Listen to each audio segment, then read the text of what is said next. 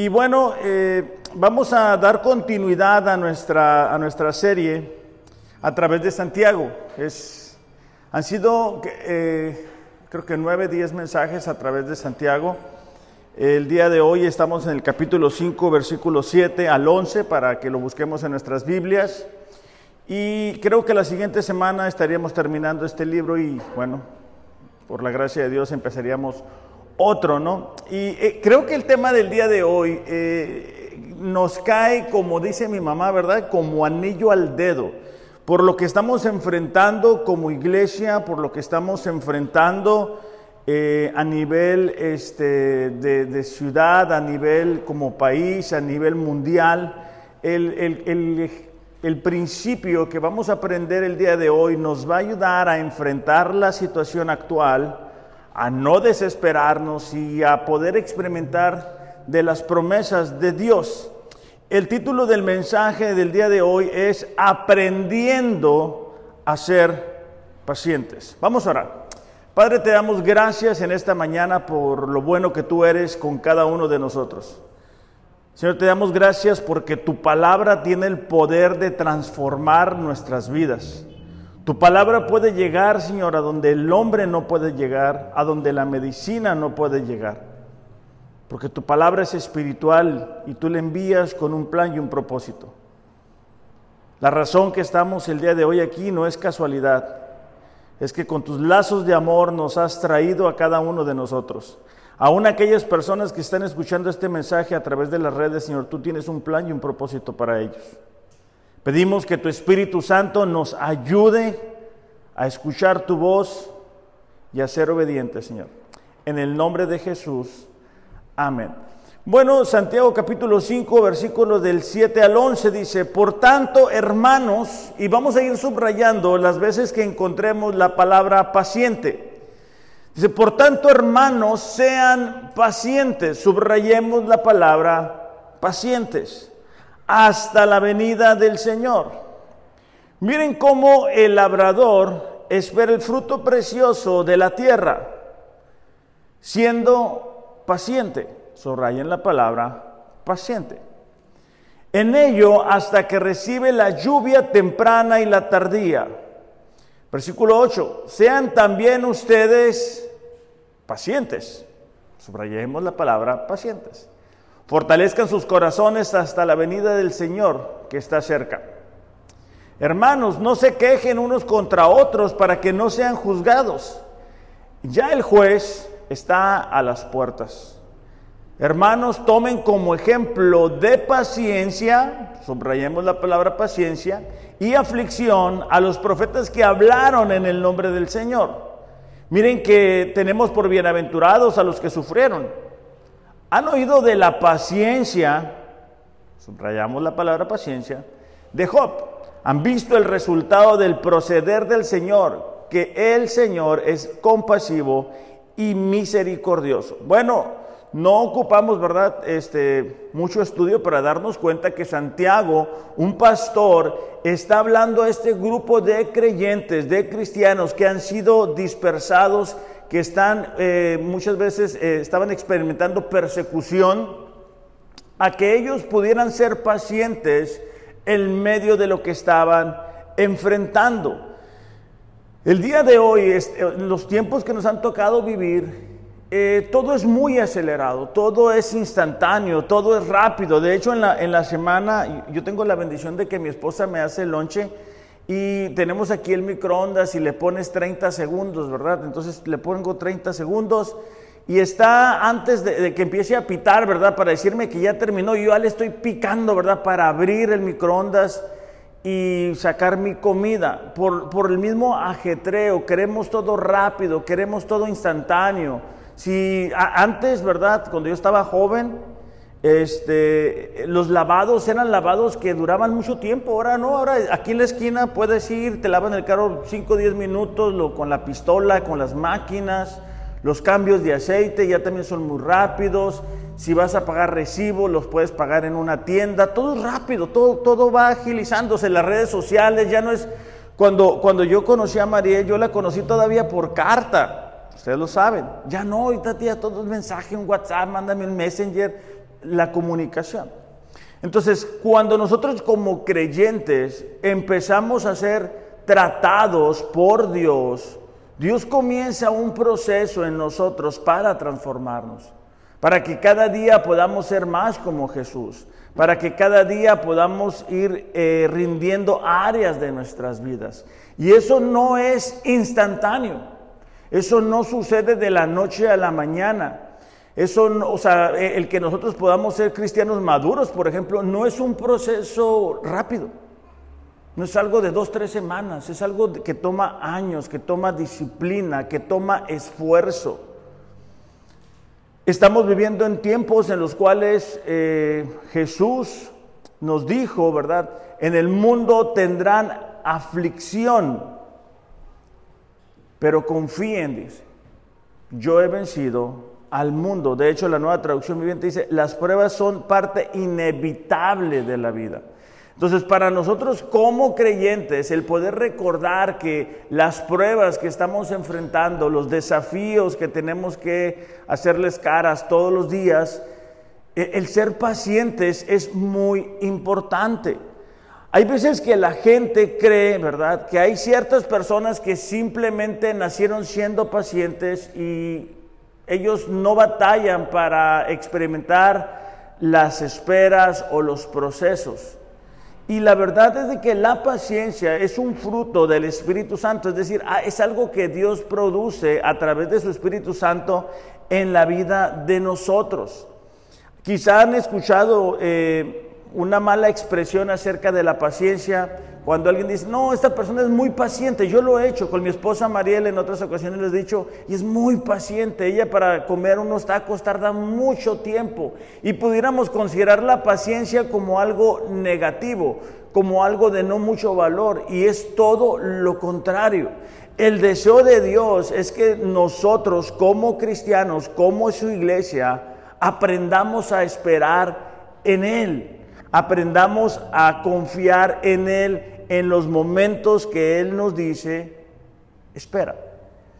Realmente, eh, o sea, hay momentos en los cuales pudieran ser las cosas difíciles, pudiera alguien habernos traicionado, haber alguien fallado eh, para nosotros. Y es que es una realidad de que no siempre somos responsables de las circunstancias que nosotros estamos enfrentando o viviendo, pero sí somos responsables de cómo reaccionamos ante ellas. Todos los días, ¿verdad? Este, somos desafiados por situaciones que no pensábamos que iban a suceder, por situaciones en el trabajo que no queríamos tener que enfrentar, por cambios, por ajustes, por cambios económicos, cambios laborales, aun cuando nuestra esposa está enfrentando algún cambio emocional o quizás nosotros, necesitamos de paciencia. Eh, ahora que, que llegué al cuarto piso, es decir, a los 40 años, yo me he dado cuenta de que no soy el mismo de antes, o sea, yo, yo le comentaba a Carlos que, que a veces que me agacho, hago un movimiento rápido y, me lastimo, ya con mayor frecuencia llego a la casa con un dolor de hombro, ya las pastillas esas para el dolor ya son parte de mi botiquín. Y eso lo menciono porque aún para podernos relacionar entre nosotros vamos a necesitar paciencia, porque no todos pensamos igual. No todos tenemos la misma perspectiva de la vida, pero Dios nos ha llamado a que aprendamos a ser pacientes unos con otros. ¿Qué es la paciencia? La paciencia es la capacidad de continuar de pie bajo circunstancias difíciles o muy difíciles, adversas, esperando de manera voluntaria y no por mera necesidad. E, esa última parte es importante. Estamos esperando de manera voluntaria, no por necesidad. E, es decir, bueno, estoy esperando porque no tengo nada que hacer. Es como cuando vamos a la consulta del doctor y estás ahí o, estás, o vas a cortarte el cabello y pues tienes que esperar. Eso no es ser paciente. Es cuando tú y yo, de manera voluntaria, decimos, ¿sabes qué? Voy a confiar en Dios en esta situación. Voy a confiar en que las promesas de Dios se vuelvan una realidad en mi vida, en mi matrimonio, en mi iglesia. A, razón de la pandemia, muchas iglesias se vieron forzadas a cerrar, porque las personas no, no lograron perseverar, no lograron seguir comprometidos con la iglesia. Ahorita eh, sigue esa, esa batalla económica a donde quiera que vamos, sigue ese enfriamiento espiritual en muchas de las personas que asisten a las iglesias. Y es sumamente importante para nosotros que entendamos que nuestro Dios no ha cambiado. O sea, que las cosas que han venido sucediendo sobre el mundo los últimos años, ciertamente no estaban en nuestros planes, ni siquiera conocíamos que existía la posibilidad de un virus, pero Dios sí, porque Dios lo sabe todo. Y Él está limpiando su iglesia, Él está purificando la iglesia por la cual Él viene. Y ahí nosotros nos vamos a dar cuenta quiénes son esos verdaderos cristianos genuinos.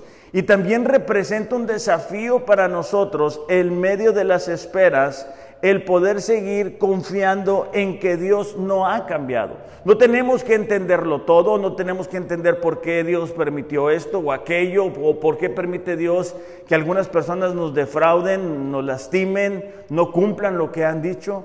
Lo que sí tenemos que tener es un conocimiento del carácter de Dios, es decir, cómo es Dios.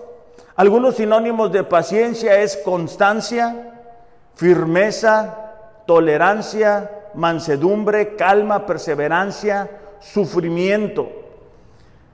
En el Antiguo Testamento, ahorita que Carlos comentaba, ahorita que estamos leyendo el Éxodo, eh, desde, que, desde que desde que Moisés va con Faraón a decirle, ¿sabes qué? Eh, Dios quiere liberar a este pueblo, Moisés comenzó a batallar con esta nación, porque ellos estaban acostumbrados a vivir en la esclavitud, ellos estaban acostumbrados a vivir en un lugar.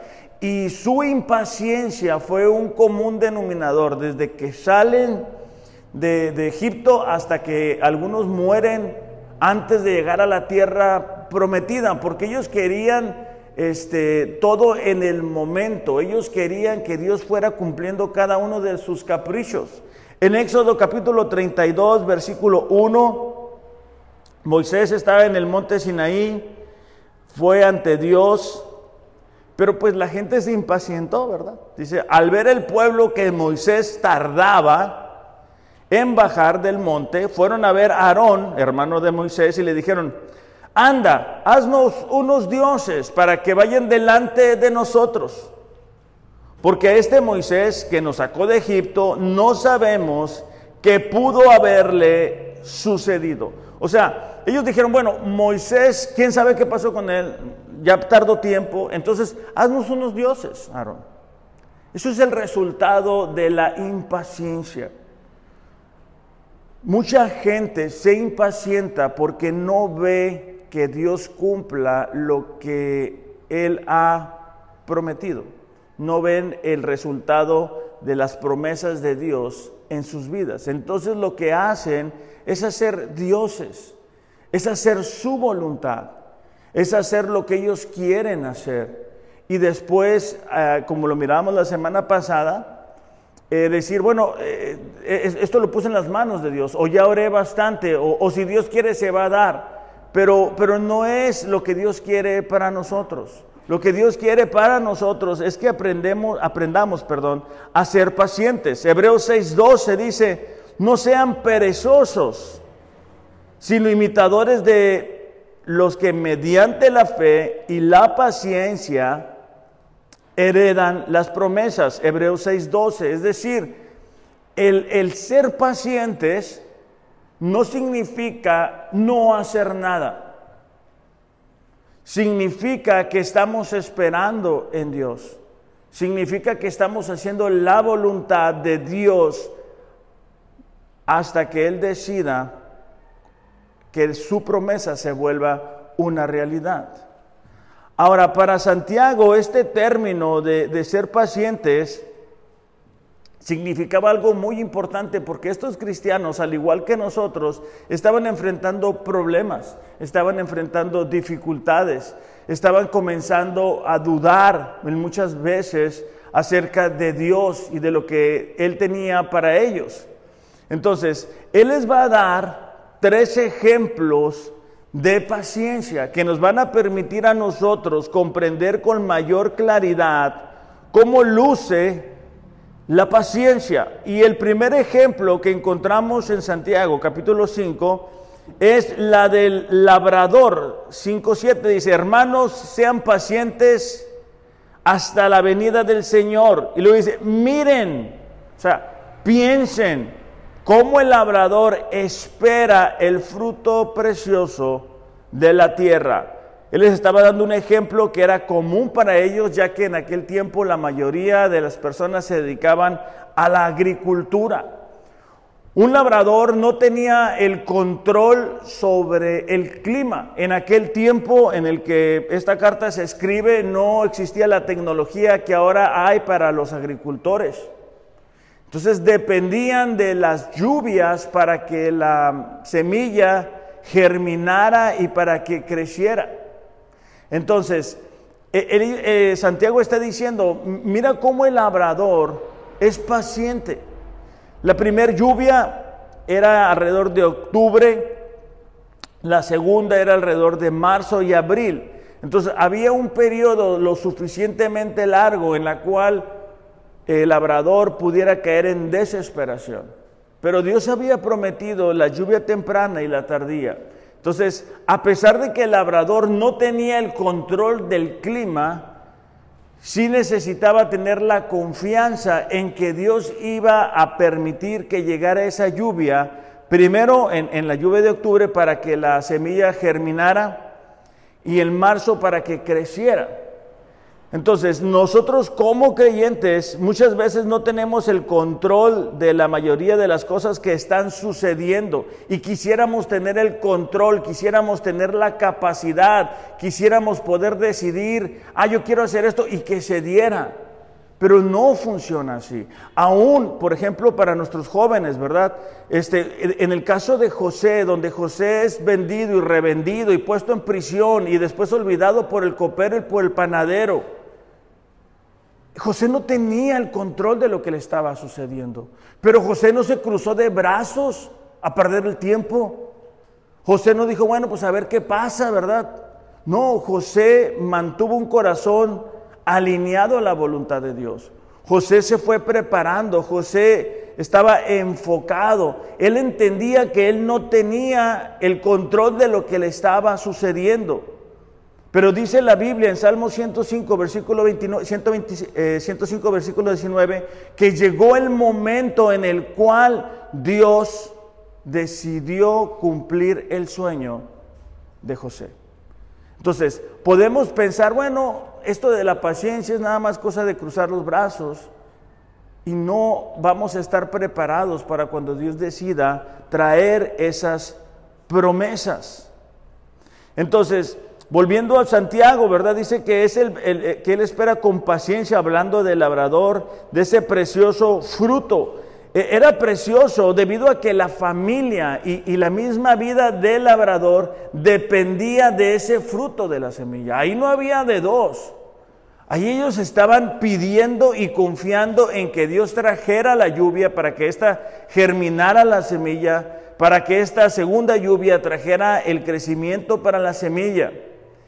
Entonces el labrador estaba confiado totalmente, pero a la vez necesitaba que Dios cumpliera lo que había dicho. En Deuteronomio eh, capítulo 11, versículo 14 dice así, el Señor dará a la tierra de ustedes la lluvia a su tiempo, lluvia temprana y lluvia tardía. La temprana es la que les digo de octubre más o menos y la tardía por ahí de marzo y abril para que recojas tu grano, tu vino nuevo y tu aceite. La lluvia para el pueblo de Israel era el resultado de que ellos vivieran en obediencia.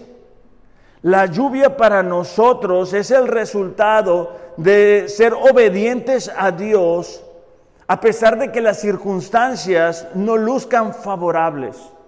Obedecer a Dios cuando todo está bien muchas veces puede llegar a ser muy cómodo. Ser fieles a Dios en darle tiempo cuando las cosas están bien puede ser fácil, puede ser cómodo, porque escuchas a Dios, Dios te responde, oras por la mañana y al mediodía ya ves el resultado de esa oración.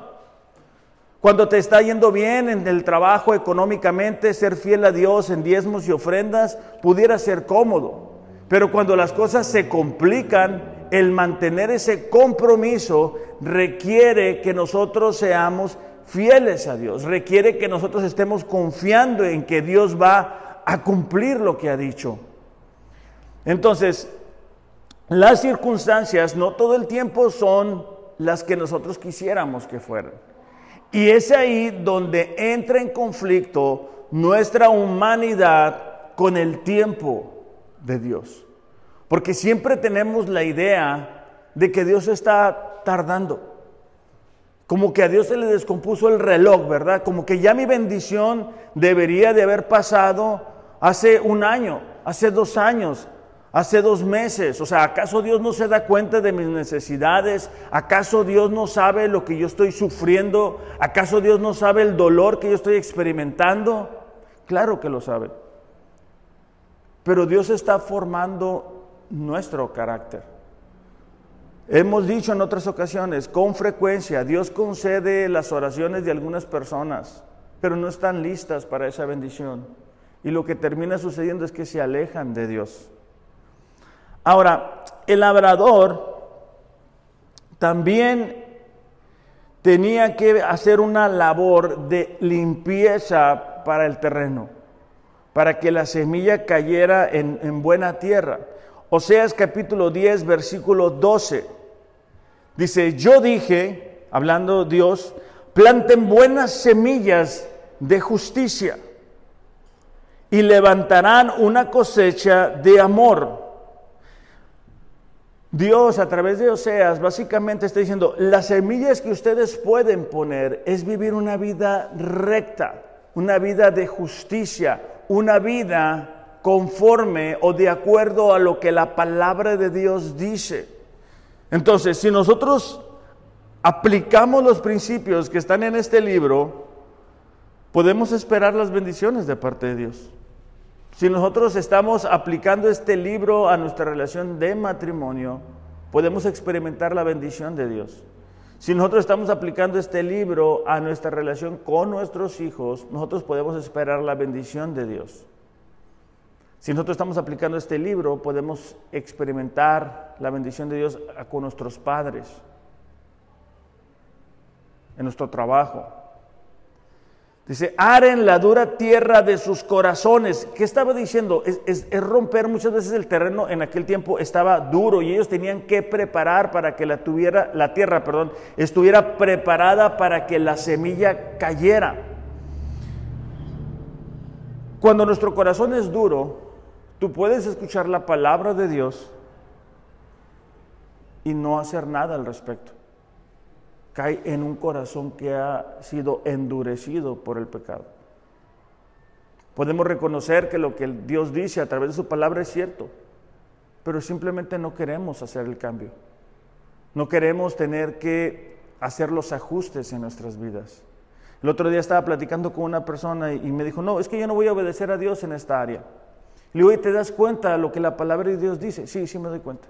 ¿Te das cuenta que, que hacerlo a tu manera no te está funcionando, porque ya comenzó a experimentar las consecuencias de la desobediencia. Sí me doy cuenta, pero no puedo, no lo voy a hacer. Entonces, eso es cuando llega la palabra de parte de Dios, pero nuestro corazón está muy duro y no queremos hacer los cambios, no queremos hacer los ajustes. Entonces dice, porque ahora es tiempo de buscar al Señor, no mañana, o sea, no el lunes, no empezando el mes, no empezando el año, dice hoy, para que Él venga y haga llover justicia sobre ustedes. Entonces Santiago está utilizando este ejemplo del labrador que tiene que esperar que la lluvia venga, que tiene que preparar el terreno, que tiene que confiar, ¿verdad?, en que la semilla va a dar fruto que tiene que confiar que en todo el proceso Dios le va a acompañar, porque obviamente para el labrador hay muchas cosas que están fuera de su control, pero el terreno lo tiene que preparar él, la semilla la tiene que poner él. Entonces nosotros como creyentes tenemos que hacer la parte que nos corresponde. A mí me corresponde orar, a mí me corresponde leer la Biblia, a mí me corresponde congregarme, a mí me corresponde ser fiel a Dios. Ya lo otro, yo ya no, hay muchas cosas sobre las cuales yo ya no tengo el control. Nosotros como iglesia lo que podemos hacer es lo que estamos haciendo. Venimos los martes eh, como hombres, como mujeres, venimos a orar, venimos al estudio bíblico. El primer domingo de cada mes estamos ayunando porque queremos que Dios traiga a las personas que se vayan a firmar aquí. Esa es la parte que a nosotros nos corresponde. Pero la lluvia solamente Él la puede traer. De ahí la importancia para nosotros de estar unidos y ser pacientes. ¿Por qué?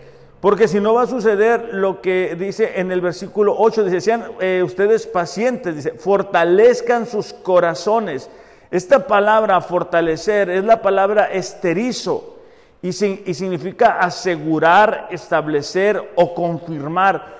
Nuestros corazones tienen que estar afirmados en la palabra de Dios, tienen que estar asegurados, tienen que estar establecidos. Esta misma palabra está en Lucas capítulo 9, versículo 51. Y describe la determinación de Jesús para ir a Jerusalén, aunque él sabía que ahí enfrentaría la muerte. Lucas 9:51. Sucedió que cuando se cumplían los días de su ascensión, Jesús con determinación afirmó su rostro para ir a Jerusalén. Entonces, cuando nosotros afirmamos nuestros corazones, nosotros determinamos hacia dónde vamos a ir. Es sumamente peligroso tomar dirección, tomar decisiones basado en nuestras circunstancias, basado en nuestras emociones, en, en si quiero, en si tengo ganas, en si me parece bien, entonces, por eso Santiago dice, tienen que fortalecer sus corazones, tienen que estar afirmados y por eso constantemente les decimos, hay que leer la Biblia en un año, hay que venir a los grupos, hay que echarle ganas, hay que fortalecernos entre nosotros. Porque cuando no hacemos eso, versículo 9 dice, no se quejen unos contra otros. El resultado de desesperarnos o de no ser pacientes es que vamos a comenzar a quejarnos de Dios y de las personas. Vamos a empezar a, experimentar la desesperación y a decir es que Dios no me oye, es que a Dios no le importa, es que Dios no esto, es que Dios no lo otro. No es que mi esposa no cambia, es que mi esposo no es así, no es que mi hija, no, no es que mi hijo, es que mi patrón, es que el vecino, es que el presidente, es que el, el gobierno, es que el policía, es que... Y empieza, empezamos a quejarnos. Entonces, tenemos que tener cuidado y aprender del ejemplo del labrador. Hay un segundo ejemplo que Santiago utiliza. Y es el de los profetas. En el versículo 10 dice, tomen como ejemplo de paciencia y aflicción a los profetas.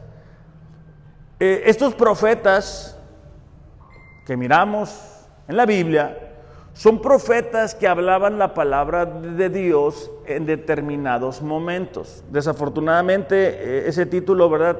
Se sigue utilizando el día de hoy por algunas personas.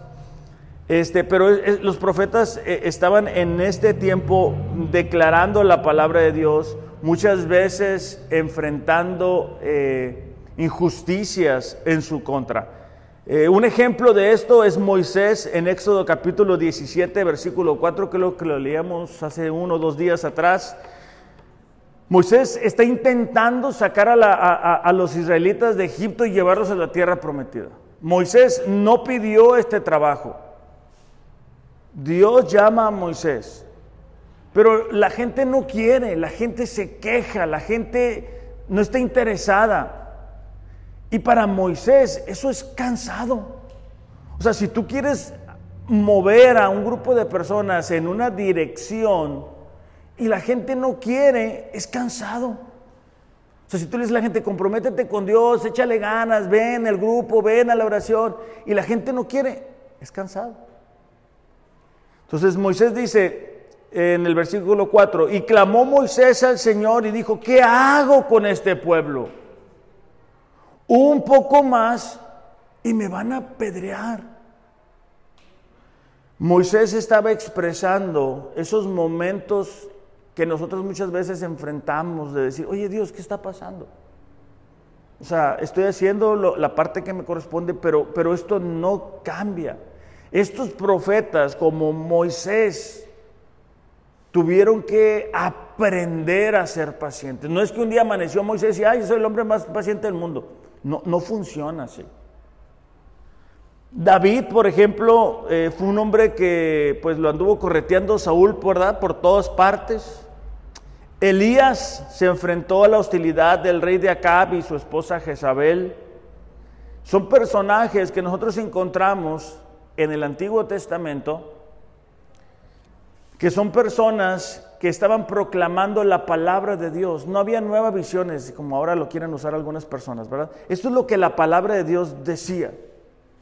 Y por decir lo que Dios decía, es que eran humillados, eran golpeados, se burlaban de ellos. Otro buen ejemplo es Jeremías. Jeremías este, se la pasó sufriendo todo su ministerio. Solamente le quiero leer algunos versículos para que podamos entender un poquito mejor. En Jeremías capítulo 9, versículo 7, Jeremías está enfrentando un momento muy difícil, porque Jeremías Jeremías va a ir a dar un mensaje a, la nación. Jeremías les dice, ¿saben qué? Ustedes se han olvidado de Dios. De hecho, lo subrayé. Ándale, le atiné. Oye, muy bien. En, Jeremías capítulo 19, eh, solamente se los voy a leer. E, es Dios hablando a través de la vida de Jeremías. Dice, ellos me han abandonado, dice. O sea, hablando de Dios hacia la nación. Dice, la nación me ha abandonado. Han hecho extraño este lugar y han ofrecido sacrificios a otros dioses que ni ellos, ni sus padres, ni sus reyes habían conocido. Fíjate la siguiente parte, versículo 5.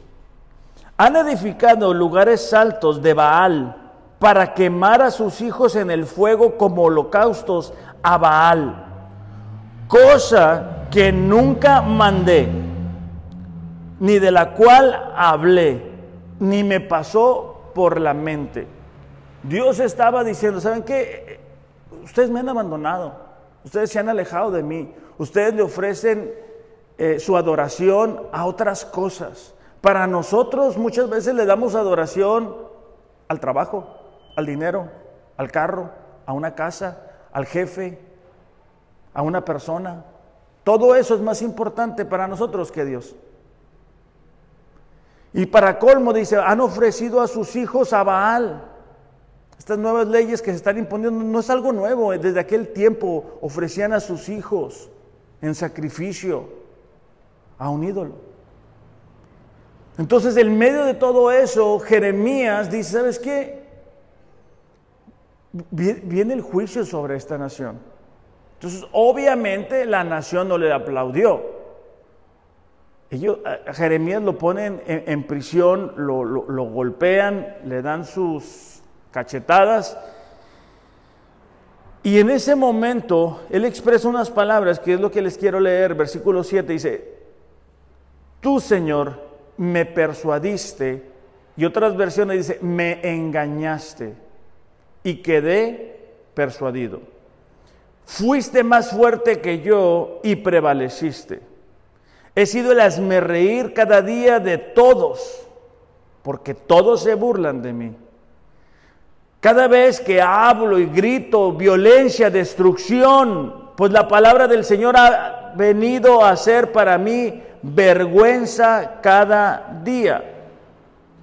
O sea, Jeremías estaba diciendo, si, yo estoy dando el mensaje que viene violencia, que viene destrucción, que viene el juicio de parte de Dios porque es lo que Dios ha puesto en mi corazón. Señor, entonces tú me engañaste. Así se está sintiendo el profeta.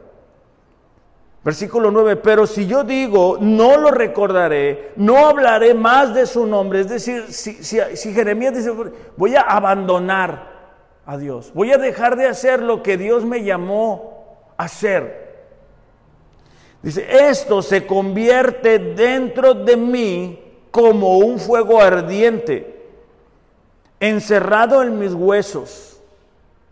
Hago esfuerzos por contenerlo y no puedo. Jeremías estaba diciendo, Señor, tú, entonces tú me engañaste.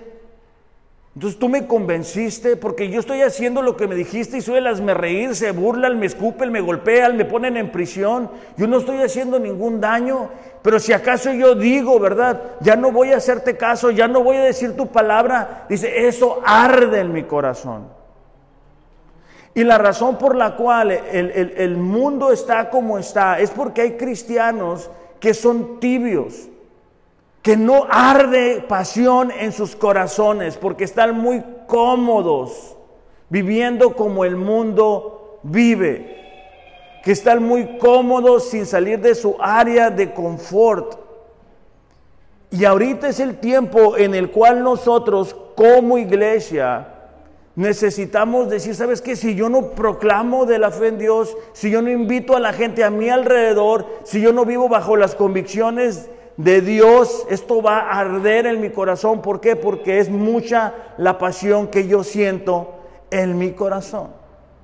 Entonces, todas estas personas, David, Jeremías, Moisés, fueron personas que enfrentaron gran dificultad y que eran conocidos para los judíos. Ellos sabían el dolor que tuvieron que enfrentar. Por ejemplo, Ezequiel. Ezequiel pierde a su esposa otro profeta Ezequiel 24, 15 dice en el versículo 16, 24, 16, dice Dios, voy a quitarte de golpe el encanto de tus ojos, pero no te lamentarás, no llorarás, ni correrán tus lágrimas. Versículo 17, gime en silencio, no hagas duelo por los muertos. Átate el turbante, ponte el calzado en los pies y no te cubras los bigotes ni comas pan de duelo. Hablé al pueblo por la mañana y por la tarde murió mi mujer. Y a la mañana siguiente hice como me fue mandado. Amos también, otro profeta que lo corren, ¿verdad? Por decir la verdad. Daniel, una persona que fue puesto en el foso de los leones por negarse hacer lo que la cultura les estaba mandando hacer, por mantenerse fiel a Dios. Juan el Bautista pierde su cabeza. Entonces, todos estos ejemplos nos muestran cómo los profetas tuvieron que ser pacientes. Daniel obviamente no había provocado ser puesto con los leones. David no provocó nada en Saúl y aún así tuvo que ser perseguido. Ezequiel no pidió que su esposa muriera. Jeremías no pidió que la gente lo odiara. Es simplemente el resultado de vivir para Dios. Nosotros no somos de este mundo. Nuestra manera de ver la vida va a ser un choque cultural con la gente que no conoce a Dios. Siempre vamos a estar batallando en ese conflicto y necesitamos ser pacientes, porque parece que como en las películas, ¿verdad? El malo está ganando. Y por eso Santiago constantemente les está recordando, el Señor viene pronto. El Señor viene pronto. ¿Por qué? Porque cuando el Señor venga va a haber justicia. Estaba platicando con esta persona y le decía, mira, las decisiones que tú estás tomando son muy peligrosas en todo momento, pero ahorita más porque estamos viviendo la consumación de los tiempos.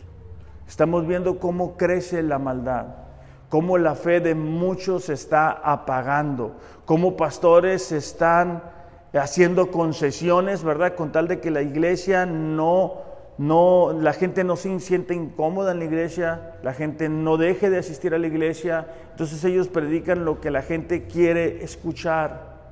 Estamos escuchando, ¿verdad?, constantemente de pastores que son removidos por diferentes faltas. Y nosotros somos tentados a tomar las, las, cosas en nuestras manos, pero Dios nos llama a ser pacientes, a aprender a ser pacientes, a ver al labrador, a ver a los profetas, cómo, cómo experimentaron el dolor, pero cómo eso les permitió acercarse más a Dios, a su comunión con Dios. No nos aferremos al trabajo, no nos aferremos a la economía, no nos aferremos a una posición, necesitamos aferrarnos a Dios, es lo único que no cambia. El tercer ejemplo y último ejemplo de Santiago es Job. Dice, miren que tenemos por bienaventurados o bendecidos a los que sufrieron. Dice, han oído de la paciencia de Job. No era una pregunta, era una afirmación. Él decía, ustedes saben lo que pasó con Job. Ustedes saben cómo eh, fue puesto a prueba durante algún periodo de tiempo, cómo perdió familia, bienes, prestigio, pero sobre todo cómo Job experimentó momentos de dificultad donde se expresó delante de Dios. Job capítulo 3, versículo 11 dice así, ¿por qué no morí yo al nacer o expiré al salir del vientre? O sea, Job estaba diciendo, pues qué necesidad de haber nacido, ¿verdad? ¿Qué necesidad de estar sufriendo lo que estoy sufriendo? Y esto nos muestra la humanidad de Job, la intensidad de la prueba que Job enfrentó. Yo creo que Job, eh, obviamente después de, de Jesús, fue la persona que más sufrió. O sea, perder todo, ¿no? O sea, perder a tus hijos, y, sobre todo no saber por qué. O sea, las dudas pudieron llegar a su mente. Nosotros que tenemos la palabra de Dios sabemos que de alguna manera Dios lo estaba, voy a decir, presumiendo delante de, allá de Satanás, ¿verdad? Diciendo, mira a mi siervo Job. Pero Job no tenía esa información. Job no sabía lo que estaba sucediendo. Y luego para acabarla le llegaron unos amigos a Job a, darle este, consejos este, pues que no ayudaban en nada. De hecho, en Job 16.2 dice, he oído muchas cosas como estas, consoladores, molestos son todos ustedes. Así se sentía Job de sus amigos. La esposa le dijo, maldice a tu Dios y muérete. Entonces, imagínate la soledad que estaba experimentando Job en esos momentos. ¿A quién iba Job? no tenía una iglesia, no había un pastor, al cual acudir, en la cual apoyarse. Pero aunque no tenía eso, sí, sí tenía a Dios. Job 13, 15 dice, aunque Él me mate, en Él esperaré. O sea, Él estaba decidido. Le decía, yo conozco a Dios, yo sé cuál es el carácter de Dios. Ciertamente no entendía lo que pasaba, como muchas veces nosotros no entendemos lo que sucede, por qué sucede, por qué lo permite Dios. Pero también vemos el resultado de personas que han sido probadas así. No sé si a ustedes les pasa, pero a mí me gustan mucho los testimonios de personas que Dios trata con ellos y cómo Dios les va bendiciendo. Y, está muy bonito. Hay, unas películas, lástima que mi esposa no está con los niños, pero hay unas películas este, de, la niña enferma, ¿cómo se llama? Que está enfermita y que se cae de un árbol. Milagros del cielo. Yo cada vez que la veo lloro, me emociono, o sea, y la he visto como, no sé, cinco o seis veces. Pero yo tengo una capacidad, yo puedo ver una película y volverme a sorprender igual, porque siempre veo cosas diferentes. Entonces, pero esa película en particular, digo, wow, qué impresionante. Pero, pero yo quiero ser el, el, papá que recibe a la hija ya sana. Yo no quiero ser el papá que se le acaba el recurso económico, que tiene que trabajar tiempo extra, que tiene que enfrentar sus dudas, llevar encima a la esposa, que no tiene las respuestas. Uno no quiere ser ese, uno quiere ser el, el, el, el de ya cumplida la promesa. En el caso de Job, aunque sabemos que Dios le, multiplica al doble sus bendiciones. la historia de Job no es acerca de cómo prosperar económicamente. La historia de Job es lo que él dice en, en, Job 42, cuando Él expresa, de oídas te había oído, mas ahora mis ojos te ven. Es que a través de, de situaciones tan difíciles podemos experimentar a Dios. Carlos el otro día comentaba de, un ejemplo, ¿verdad? De, cómo a veces, o sea, la, vida es como una, una, cuerda muy larga y lo que nosotros vivimos es este pedazo, pero hay una eternidad que nos espera, donde vamos a estar con Dios para siempre, donde las lágrimas no van a existir, el dolor no va a existir, las enfermedades no van a estar ahí. Y necesitamos estar preparados, necesitamos ser pacientes. A veces la gente cree, ¿verdad?, que a la gente buena no le va a pasar nada. Eso es equivocado totalmente. Pablo con su aguijón nos muestra varios principios que quiero compartir con ustedes ya para terminar. En 2 de Corintios capítulo 12 versículos del 7 al 10. Porque a veces que decimos, bueno, esto, esto no sirve para nada. O sea, estoy sufriendo nada más por sufrir. Esto no tiene un propósito. Y eso es todo lo contrario. Segunda de Corintios 12:7 dice, dada la extraordinaria grandeza de las revelaciones, por esta razón, para impedir que me enalteciera, me fue dada una espina en la carne, un mensajero de Satanás que me, que me abofetee para que no me enaltezca. Pablo estaba diciendo, yo he recibido revelaciones.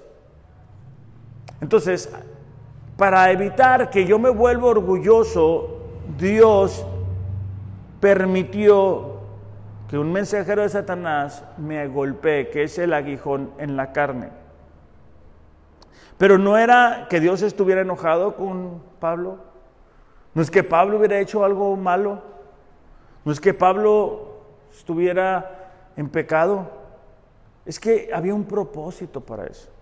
Versículo 8, acerca de esto tres veces he rogado al Señor para que me lo quite. Él me ha dicho, te basta mi gracia, pues mi poder se perfecciona en la debilidad. Por tanto, con muchísimo gusto me gloriaré más bien en mis debilidades, para que el poder de Cristo more en mí. Básicamente, Pablo hace lo que nosotros hacemos, pedirle a Dios. Pero Pablo no se desespera. Pablo dice, bueno, yo ya le pedí a Dios y él me ha dicho que no, porque el poder de Dios se perfecciona en nosotros cuando estamos en dolor. Versículo 10, por eso me complazco en las debilidades, en insulto, privaciones, persecuciones, angustias, porque cuando soy débil, entonces soy fuerte. Pablo entendía el principio de que cuando nosotros enfrentamos las pruebas que nos sobrepasan, Dios está con nosotros. Dios nos ama. Dios tiene un plan y un propósito para nosotros. Y si Él permite que ciertas circunstancias lleguen a nuestras vidas, ciertas aflicciones, aunque para nosotros no estén dentro del plan, para Dios sí. Y Él las va a utilizar como las utilizó con Job. Entonces, iglesia, para nosotros es importante aprender a ser pacientes. Cuando miramos la historia de Job, miramos la, paciencia. Cuando miramos la, vida de los profetas y lo que tuvieron que enfrentar, el dolor que, tuvieron que tener, fue a través de la paciencia. Cuando miramos el ejemplo del labrador, también nos damos cuenta que es importante la paciencia para saber esperar cuando no tenemos control.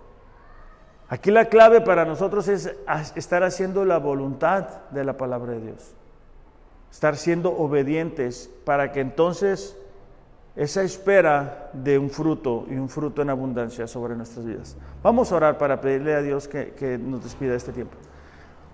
Padre, te damos gracias en esta mañana por lo bueno que tú eres con nosotros. Señor, reconocemos que con frecuencia nos desesperamos, sentimos que estamos solos hay momentos, Señor, en que quizá algunos de nosotros hemos pensado en tirar la toalla, hemos creído que lo que estamos haciendo no vale la pena. Padre, te pedimos que tú nos perdones, porque muchas veces hemos dudado de ti, de tu amor y de tu fidelidad. Esta mañana, Señor, con estos tres ejemplos vemos con claridad que si tú permites que esas circunstancias lleguen a nuestras vidas es porque tienes un plan y un propósito para nosotros. Padre, en el nombre de Jesús te pedimos por las personas que están aquí en este lugar. Tú sabes las pruebas que están enfrentando, los desafíos que tienen por delante, el dolor que hay en sus corazones. Pedimos que tu Espíritu Santo, Señor, pueda tomar control de sus emociones, de sus pensamientos, de sus ideas, Señor. Que no permita, Señor, que tiren la toalla. Que no permitas que te abandonen a ti, que eres la única fuente de esperanza. Te pedimos también, Señor, por las personas que nos están viendo a través de las redes sociales, porque creemos que no hay casualidades.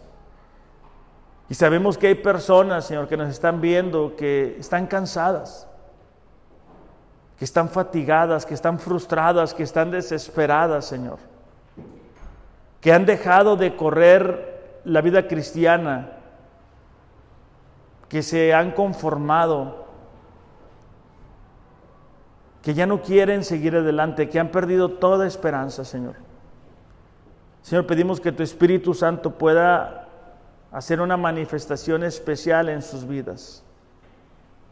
Y si ese es tu caso, yo te invito que en esta mañana tú puedas rendir tu vida a Dios. Que tú le puedas entregar el control de tu vida a Dios. Que tú le puedas pedir a Dios que, que le puedas conocer realmente. Que Él sea tu Señor y tu Salvador. En el nombre de Jesús. Amén. Iglesia, que tengan un excelente, excelente domingo. Recuerden, ¿verdad? Tenemos todos los días la oportunidad de aprender a ser pacientes. Tenemos dificultades, tenemos personas que son difíciles, así que es el momento de practicar. Que tengan un excelente, excelente domingo. Dios les bendiga. Gracias.